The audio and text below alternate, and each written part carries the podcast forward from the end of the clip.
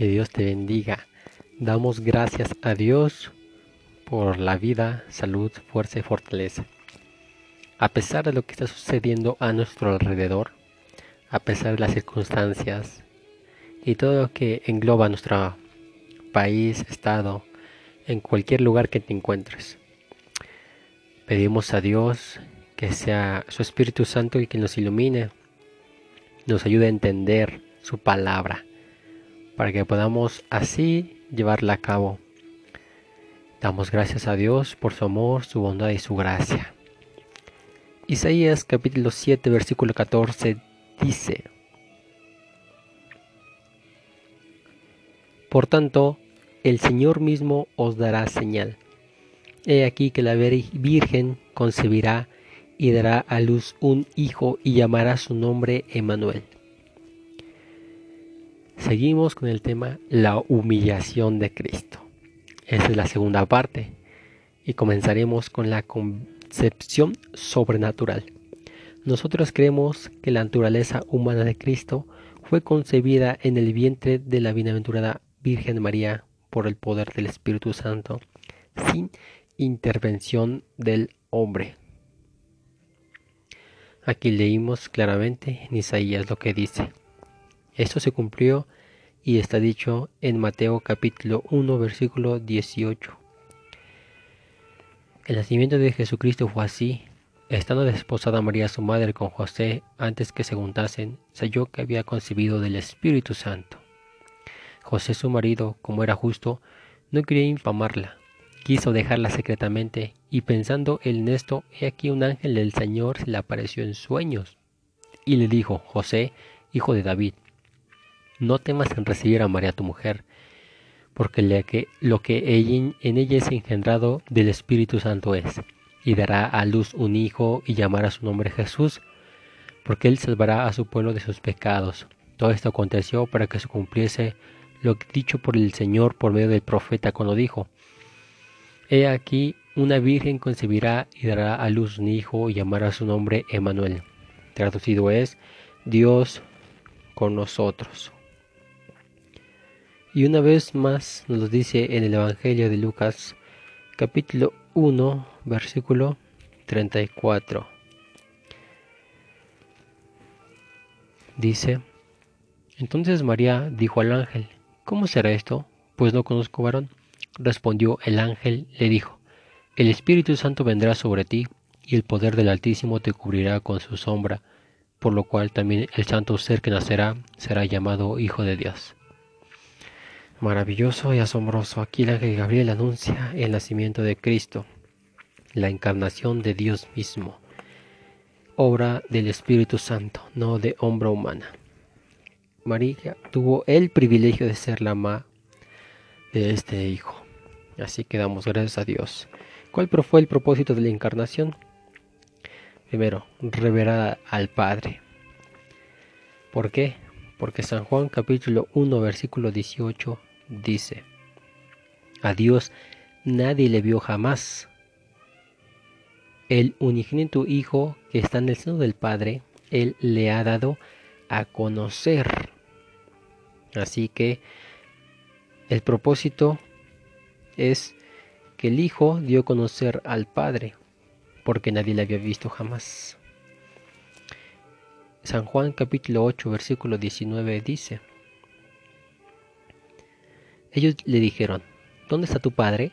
Respondió Jesús, ni a mí me conocéis ni a mi Padre. Si a mí me conocéis, también a mi Padre conoceríais. Así que el Señor dio a mostrar al Padre. Y lo mismo le vuelve a decir en San Juan capítulo 14, versículo 9.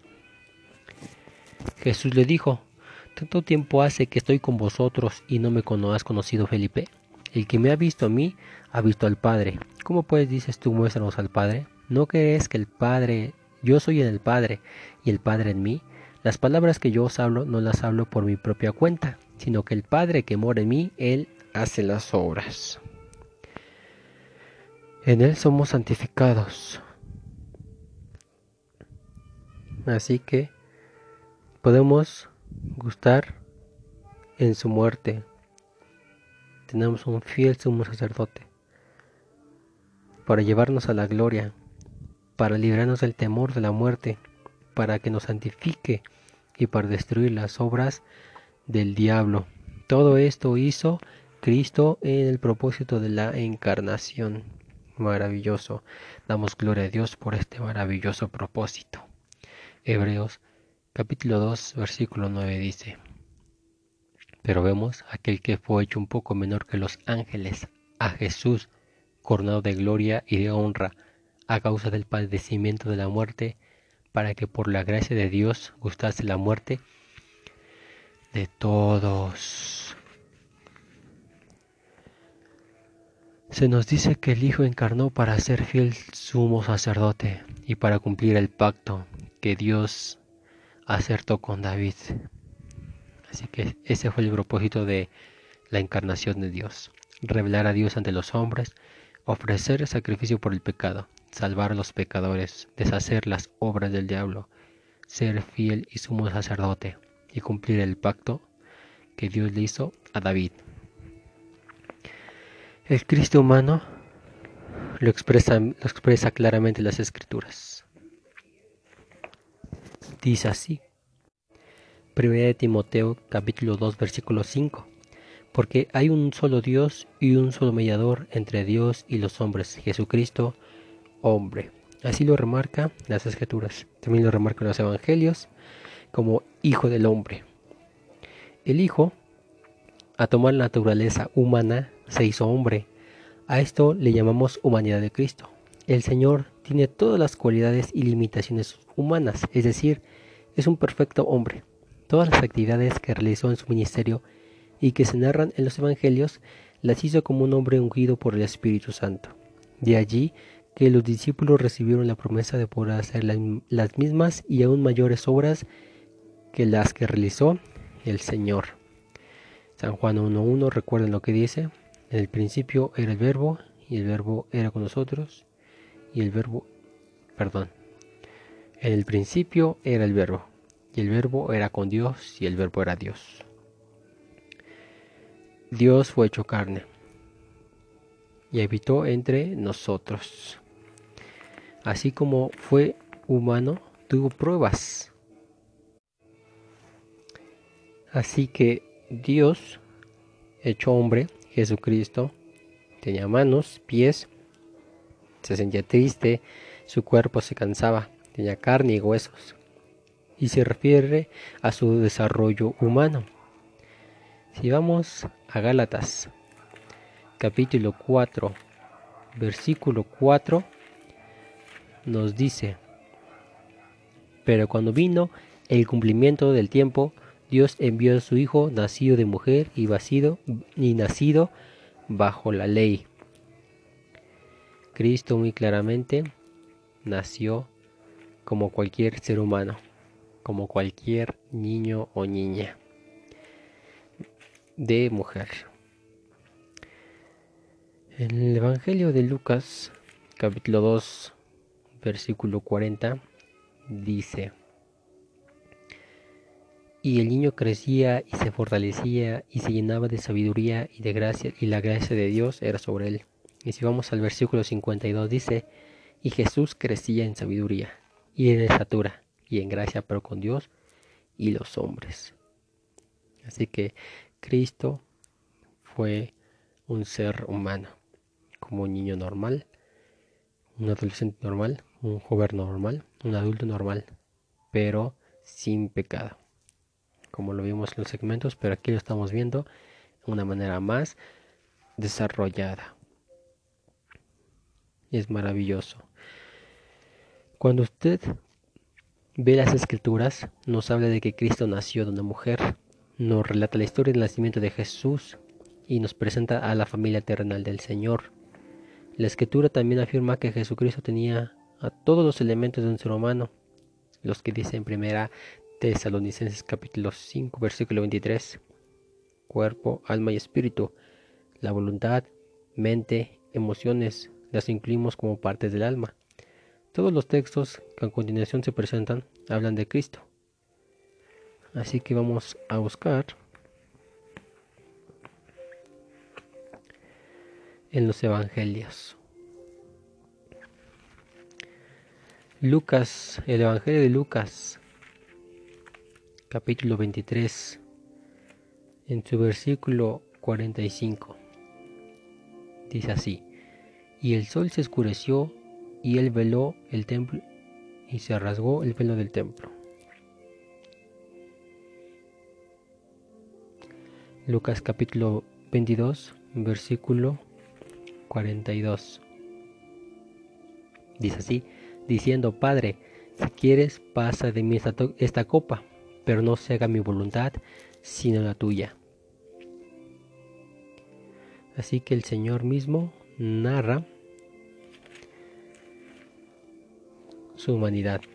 San Juan capítulo 2 versículo 25 dice, y no tenía necesidad de que nadie le diese el testimonio del hombre, pues él sabía lo que había en el hombre. Dios tenía la naturaleza humana y la naturaleza divina. Y con ese propósito vino a cumplir la salvación. Sí, Dios mismo hizo la obra maravillosa. Y así como cualquier ser humano que tiene tentaciones, pruebas y dificultades, nuestro Señor lo hizo. En San Juan capítulo 1 versículo 14 leemos, y aquel verbo fue hecho carne, es decir, el Hijo fue hecho carne, fue hecho un hombre, un ser humano, y por eso se constituyó miembro de la raza humana, y como tal fue tentado durante su vida terrenal en todos los aspectos de la vida humana. Aunque hubo tres tentaciones, muy especiales que sufrió el Señor, las cuales están escritas en Mateo capítulo 4 versículo 11. El Señor triunfó sobre toda tentación porque era Dios mismo. Pero, a pesar de eso, también tuvo la humanidad. ¿Cómo lo hizo? Con la palabra, ¿sí? Con la escritura. Así como el Señor le narró las escrituras para defender la causa, así también lo puede ser usted. Cuando viene una prueba, una tentación, una lucha, usted puede decir lo que dice las escrituras, pero de acuerdo a lo que está escrito y no con su propia opinión. ¿Sí? Si vamos al Evangelio de Mateo, Mateo capítulo 4, Vamos a ver las tentaciones de Cristo. Dice así. Entonces Jesús fue llevado por el Espíritu al desierto para ser tentado por el diablo. Y después de haber ayunado cuarenta días y cuarenta noches, tuvo hambre. Y vino a él el tentador y le dijo, Si eres el Hijo de Dios, di que, que estas piedras se conviertan en pan. Él respondió y dijo, Escrito está, no solo de pan vivirá el hombre, sino de toda la palabra que sale de la boca de Dios. Entonces el diablo le llevó a la santa ciudad y le puso sobre el pináculo del templo, y le dijo, si eres hijo de Dios, échate abajo, porque escrito está, a sus ángeles mandará cerca de ti, y en sus manos te sostendrá, para que no tropieces tu pie en piedra.